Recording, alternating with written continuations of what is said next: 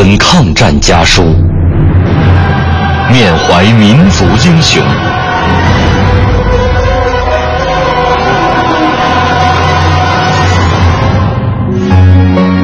纪念中国人民抗日战争暨世界反法西斯战争胜利七十周年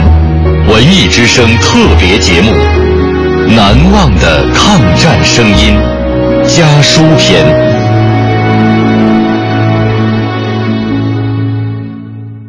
第十五集，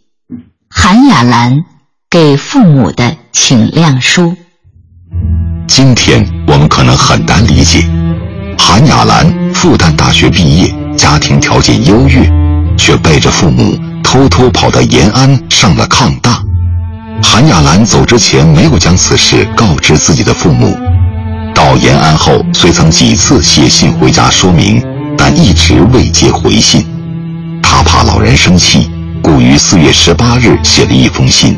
详细讲述了自己去延安的缘由，并介绍延安抗大的情况，以便让父母谅解放心。亲爱的父亲、母亲，儿过去曾寄过几次信给大人，想早赐月矣，但至今未见大人的训示，想大人。必因儿不告而走之故，怪罪于儿，生气不理了，所以儿对此终不能安心。亲爱的慈祥的父亲母亲，儿不愿做个时代的落伍者，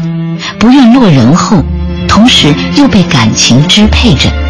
这极痛苦，大人是不会了解的。而已认清自己应走的正大的光明的道路。认清了一个女子不应只靠一个丈夫，若完全依靠丈夫，结果会落得求死不得、求生不能的苦境；而要为改造不合理的社会而奋斗，为后来女子求幸福，也要和男人一样为国家民族求解放，做一点有意义的事业。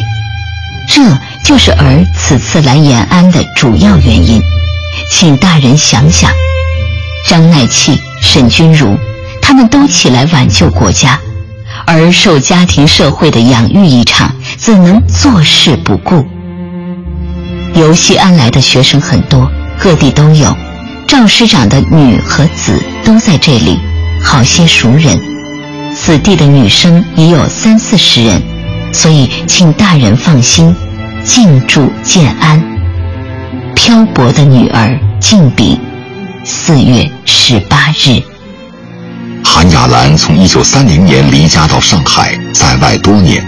后由于丈夫纳妾，她有家不能回，